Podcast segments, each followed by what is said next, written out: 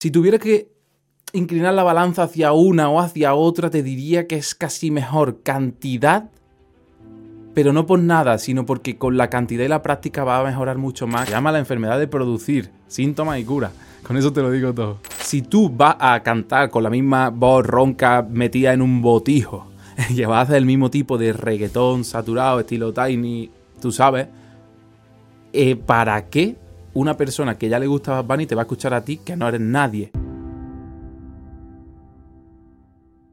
Hola, ¿qué tal? Bienvenido, bienvenida a un nuevo episodio de Musical Mindset Project, el podcast para artistas y productores musicales que quieren elevarse a su máximo nivel vital y musical. Hoy vamos a hablar de algo bastante interesante que es el por qué imitar a los grandes te está matando. Esto es decirlo de forma subjetiva, está claro, no, no va a morir, no va a perder la vida por ello, pero sí puede que esté matando tu proyecto musical o tu carrera o el intentar vivir de ella. Vamos a ver qué, técnicas hay para evitar eso exitosamente y pues no sonar ni parecer alguien o algún producto musical que ya existe que ya está funcionando. Es muy importante la diferenciación y vamos a ver eso, entre otras cosas, y otras sorpresitas que veremos durante todo este episodio.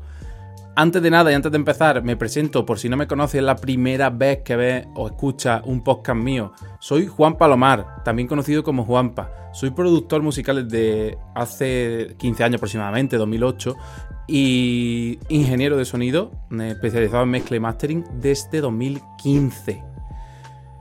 Mm, para resumirte rápidamente, en 2017 estaba pues, viviendo literalmente entre escombros en, una, en un piso en obra. Tuve durante meses así, sin fachada, viviendo a la calle, porque me fui allí para aprovechar, aprovechar entre comillas, mi primer trabajo en el que me pagaban 360 euros al mes como ingeniero en una multinacional programando. Evidentemente no me gustaba nada, sabía que tenía que salir de ahí, no duré mucho, menos mal, y bueno, al final hay un trayecto, un recorrido ahí, pero desde hace cuatro años empecé mi propio proyecto, mi, propio emprendimiento musical, mi propia empresa de formación musical y producción musical, y a día de hoy pues ya estamos facturando, facturando no, realmente de beneficio neto en más de 50.000 al año.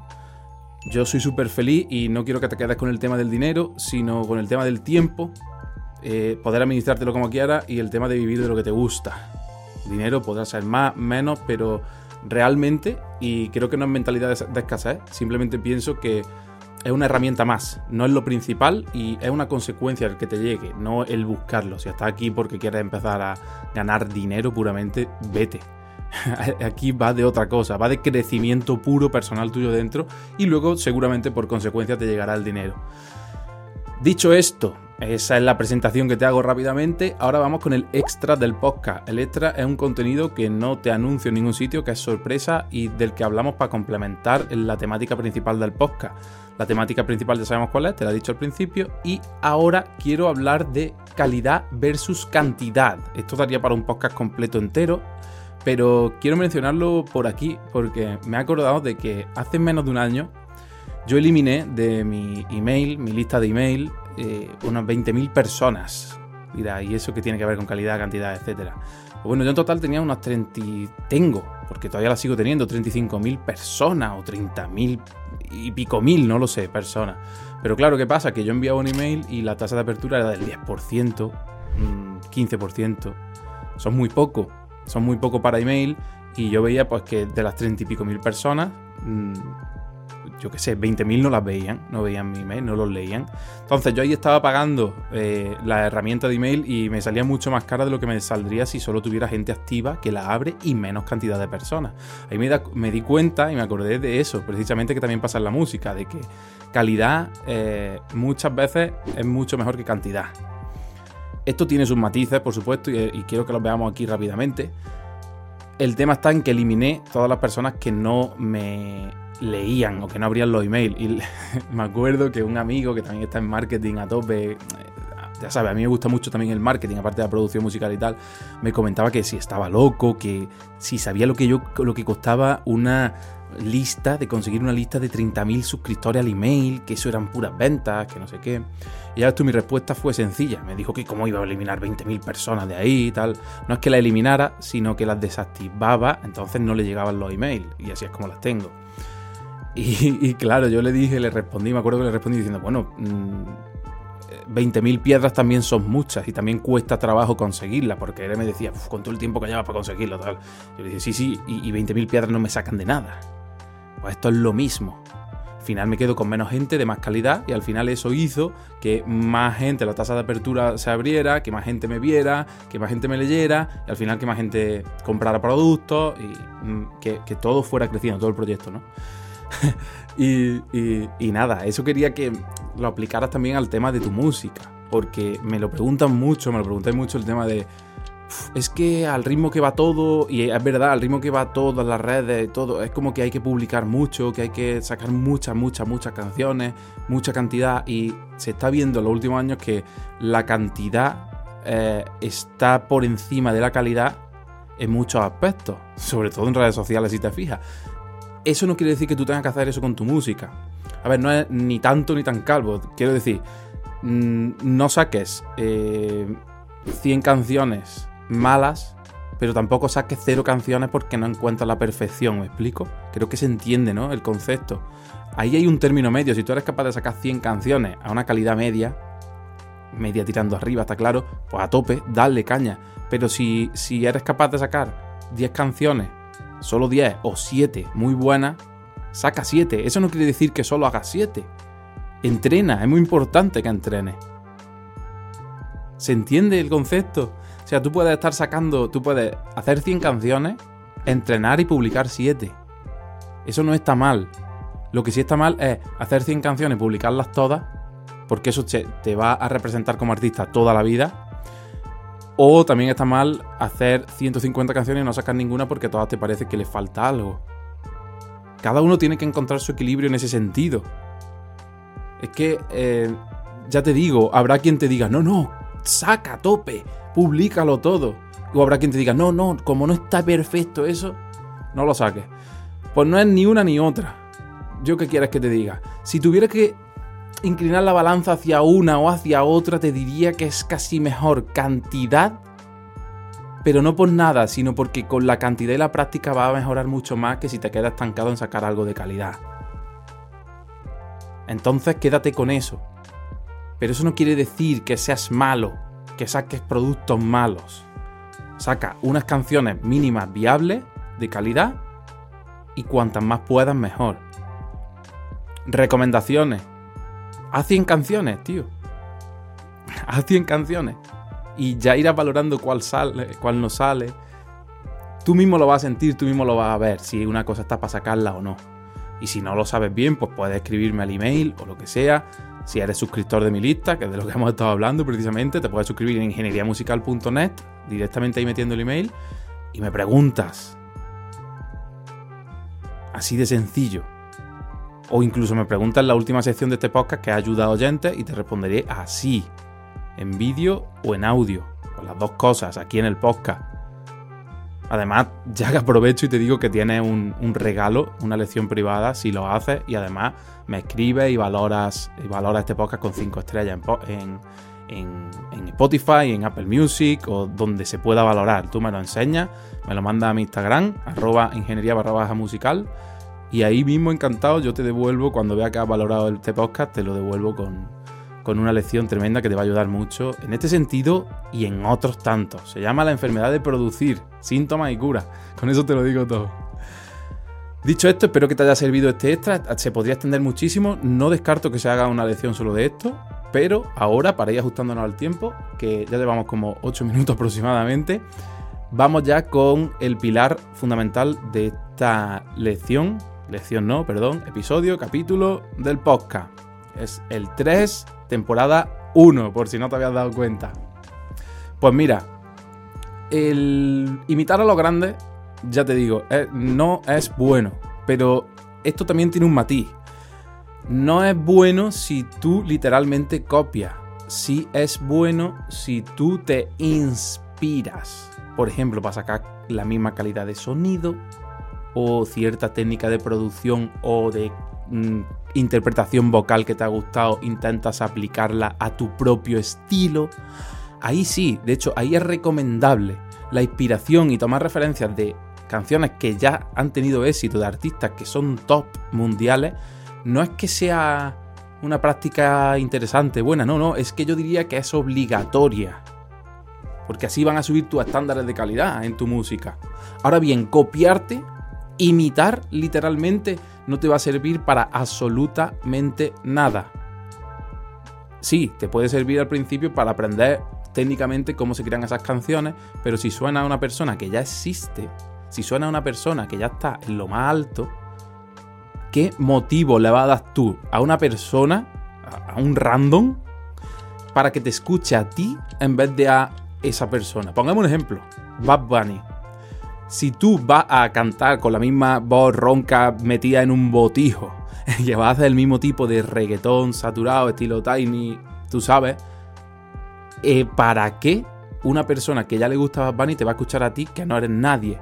Es así. El otro día veía un tráiler de la próxima sesión de Bizarra y decía una frase muy guapa, no me la sé literal, pero decía algo como, no tienes que elegir tú a quién escucha tu música, sino que tu música elige a quién llegar. Esto es igual, si tú dejas de imitar a gente, tu público va a surgir gente que le va a gustar lo que hace. ¿Vale? Puedes tener referencias, ya te digo, no hay problema, es bueno. Pero tenlo en cuenta. Es que hay mucha gente eh, que me llega, me manda un tema y tío, y es que es puro J Balvin con DJ Snake. ¿Entiendes? Es que es un tema exactamente igual a uno que ya existe de J Balvin sin ni un matiz, sin nada diferente. ¿Por qué te van a escuchar a ti? Dale una vuelta. Ahora me puedes preguntar, ¿cómo diferenciarte? Hay puntos para diferenciarte, está claro. De hecho, tengo aquí apuntado algunos porque no quiero que se me olviden. A ver si lo encuentro. Están aquí y ahora te voy a contar. Te voy a contar algunos. Lo que. Lo mejor que te puede pasar es hay un término en marketing que se, usa, que se usa mucho, que es el de océano azul y océano rojo. El océano azul es donde tú puedes navegar, pescar, vivir tranquilamente con lo que haces. Es decir, tú lo que necesitas es encontrar un océano azul dentro de la música. Eso no quiere decir que invente un género nuevo, quiere decir que le des tu propio estilo y haya muy poca gente haciéndolo. Para que si luego hay gente que viene detrás, digan, oh, suena a a ti, a tu nombre artístico, a tu persona.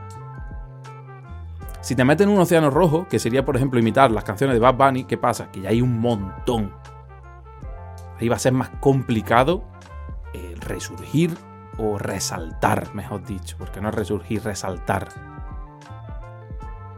Entonces, vamos a la, cuestión. La cuestión principal es cómo puedes diferenciarte y construir tu estilo musical propio, simplemente para salir de ahí y no, no morir en el intento mientras imitas a otro. Hay varias técnicas, varios puntos muy interesantes que vamos a tocar, que los tengo aquí apuntados porque no quería que se me olvidara ninguno. Y el primero de todos ya viene, ya te he mencionado algo antes, y es que haga, te lo voy a poner como ejercicio directamente, 100 canciones. Ah, 100 temas. No sé cuánto tiempo te va a llevar, cuánto no, pero propóntelo como reto. 100 canciones. ¿Sabes qué va a pasar? Pues que en la número uno eh, lo que va a hacer es coger muchas referencias de gente, que ya te he dicho que eso no está mal. Y de hecho, la primera canción que hagas probablemente suene a otro artista. No la publiques. No te estoy diciendo que publiques las 100, te estoy diciendo que hagas 100. Verás tú como luego en la número 50 mm, sabrás ya qué tipos de sonidos, estructuras te gustan, em, qué cosas sí, qué cosas no ya notarás que has pulido mucho la técnica si lo, si lo comparas con la, número uno, con la canción número uno. ¿Y qué crees que va a pasar en la canción número 100? Aparte de que va a mejorar técnicamente muchísimo en toda la creación musical. Pues va a pasar que va a tener tu estilo propio. ¿Por qué? Porque durante todo ese proceso has hecho, has aplicado cosas como el punto 2. El punto 2 es que guardes todo. Guardes todo se refiere a que guardes presets diseñados por ti de, tipo de sintetizadores que has utilizado para tu música. Quiere decir que guardes los sonidos, los samples que más has utilizado. quiere decir que guardes las plantillas de las estructuras métricas musicales que más te gustan de arrangement para hacer tus canciones. Entonces, al final, después de hacer 100 canciones, va a tener un proceso diseñado. De esas 100 canciones te aseguro que hay muchas que van a surgir, que te van a encantar y van a estar listas para ser publicadas. Ya te digo, volvemos a lo de calidad y cantidad. No todas, pero seguro que tú mismo sabes cuáles sí y cuáles no. O sea, ese es otro punto, el de guardar todo. Luego, una cosa muy, muy top que yo te recomiendo incluso que lo hagas antes de cualquier otra cosa, antes incluso de empezar a, hacer esas 100 canciones, es analizar tu música preferida en Spotify. Tú te creas una playlist personal tuya donde pongas las canciones que más te guste crear, que más te guste eh, escuchar y con las que te imaginas y te hubiera encantado producirlas tú vas a sacar un Excel, vas a sacar de qué tonalidad son, cuánto duran, qué estructura métrica tienen. Vas a sacar un poco todo y ahí te vas a dar cuenta qué es lo que más te gusta, si te gusta más crear en escalas menores, en escalas mayores, qué tonalidad, qué tipo de recursos, qué tipo de arreglos. Vas a sacar mucha info muy buena sin darte cuenta, porque tú vas escuchando, vas añadiendo tu lista y cada vez tendrás una lista más grande de temas que te gustaría haber producido a ti. Eso es porque ese es tu estilo. Eso es súper potente. De hecho, hay una clase en la academia, una clase privada, lógicamente, en la que enseño esto paso a paso y es de las que más triunfa. Mira que hay más de 500 clases, yo que sé cuántas, pues es de las que más triunfa de toda la academia. Porque es que es muy, muy potente, pero aquí ya te he dado las bases y ya lo conoces. Otro punto, y está muy bien, y más ahora en las redes sociales que tienes que salir sí o sí, tienes que ponerte tú como artista. Diferenciate en lo visual también, rompe el patrón. Con esto quiero decir que si eres un productor de música electrónica y DJ y es lo que te gusta, yo lo sé porque es lo que me pasaba y, sé que estaba en ese mundo antes. Todos vestían de negro, todos iban de chicos oscuros, malotes y tal. Ese era el, outfit de cualquier DJ productor de música electrónica prácticamente en el mundo. ¿Por qué? Porque varios grandes lo hacían. Pues tú no hagas eso. Te pongo un ejemplo, vístete de traje. Eh, me explico de traje pinchando música electrónica súper oscura y con zapatos. No sé, es lo primero que se me ocurre, pero ahí está siendo diferente. Te grabas y muestras lo tuyo. Ahí te estás diferenciando. Y es ultra importante también la, diferenciación visual. Te puedes diferenciar de varias maneras. También, incluso hay una formación, tengo una formación completa de, identidad artística, que también habla de, de cómo diferenciarte mucho. O sea que, pero esas pinceladas, quédatelas si quieres tener tu estilo propio. Y como último punto, que es un punto extra que tengo aquí apuntado y lo pongo en negrita, haz. O sea, no te quedes paralizado por ser diferente. Yo te estoy diciendo todo esto y ahora te puedes quedar tú, oh, voy a hacer un plan de marketing, voy a diferenciarme tal. No te quedes paralizado por ser diferente. Haz. Que conforme vayas haciendo, por eso te digo lo de las 100 canciones, conforme vayas haciendo, va a surgir solo. No te quedes pensando, oh, qué nombre artístico me pongo, o qué colores van a ser los míos, o qué logo me hago. Que no, que no, que hagas. Que haciendo es como vais surgiendo todo. Si el camino es la clave. Si tú no quieres conseguir nada, tú lo que quieres es ser feliz en el camino de crecer con tu música y crecer tú como persona. Si es que esa es la clave. ¿Vale? Em, ya te digo, mira, aquí tengo apuntado, porque me gusta mucho la frase, es que no eres un juguete que se fabrique desde cero, con un plan de venta detrás, que es lo que te digo, no necesitas ningún plan. Eres un artista que se debe ir modelando y quizá lo que te gusta ahora en la canción número uno que empieces no es lo mismo que te gusta en la 100, ni eres la misma persona. Ya no eres el mismo artista, no eres la misma persona. Eso te lo va a dar, dar el tiempo y la experiencia. Así que haz. Estos son los cinco puntos. Espero que te sirvan eh, para diferenciarte. Sé que sí, que lo van a hacer porque son de verdad muy potentes, pero haz quédate con el último punto. Haz, hazlo, no escuchas de podcast y, te quedes ahí y ya está. No. ¿Vale? Con esto pasamos ya al siguiente y último punto que es ayudando a oyentes. Y vamos a ir rápido porque según el tiempo me quedan un par de minutos. Mira, para la pregunta de hoy, que, la tengo por aquí apuntada también, vamos a verla para decirle bien. Vale, me preguntan al email cómo afino voces tanto principales como para coro y armonía. Ya sabes que si está apuntado el email, me puedes preguntar lo que quieras y te lo diré. Esta persona me pregunta eso. Pues mira, lo primero de todo, eh, cuanto mejor cantante seas o tengas para grabar y mejor afine, mejor. Eso está claro. Pero luego hay una cadena y deberías de utilizar Melodyne o Newton, si está en FL Studio, para afinar las sílabas que se van quirúrgicamente y luego si quiere aplicar un afinado automático puede ser con Autotune con incluso más que Autotune me gusta más el Waves el, de Waves que se llama eh, Waves Tune Real Time o algo así, ¿no? Pues ese me gusta mucho más que el Autotune de Antares típico. Son de pago. Mm, si no puedes, échale un vistazo al, al M Autopitch de Melda, que, creo que es gratuito, o al Grayjon 2, ¿vale? Que también son afinadores automáticos, pero la idea sería, primero que grabes cuanto más afinado mejor, luego que arregles las desafinaciones con Melodyne o con Newton, si está en FL Studio, bueno, también puedes instalar Melodyne en FL Studio, y luego que utilices, si quieres, como herramienta, como instrumento o como si tu género lo necesita o lo requiere o puede quedar bien, si quieres ese efecto, puedes utilizar un auto afinador como puede ser Autotune, el Waze eh, Tune Real, este que te he dicho antes de Waze, eh, eh, Waves Tune Real Time. Y si no tienes presupuesto para invertir en eso, pues dale caña con el Melda Auto Pitch o el Graion 2. ¿Vale? Esa es la respuesta, ayudando a oyentes siempre en cada episodio. Para finalizar, simplemente darte las gracias por llegar hasta aquí y compartir, comparte. Sería súper guapo que compartas con un amigo tuyo productor, artista, cantante, que creas que le pueda servir este eh, podcast, este episodio. Te recuerdo que puedes valorar con 5 estrellas esto y tienes un regalito. Si quieres saber más el paso a paso para valorar, pero vamos, al final es valora con 5 estrellas, me manda un pantallazo a arroba ingeniería barra baja musical y te lo mando. Si no, en ingenieriamusical.net barra podcast tienes el paso a paso para hacerlo y te mando una lección gratuita e increíble. Ahora sí, muchas gracias y nos vemos en el siguiente episodio, semana que viene, recuerda.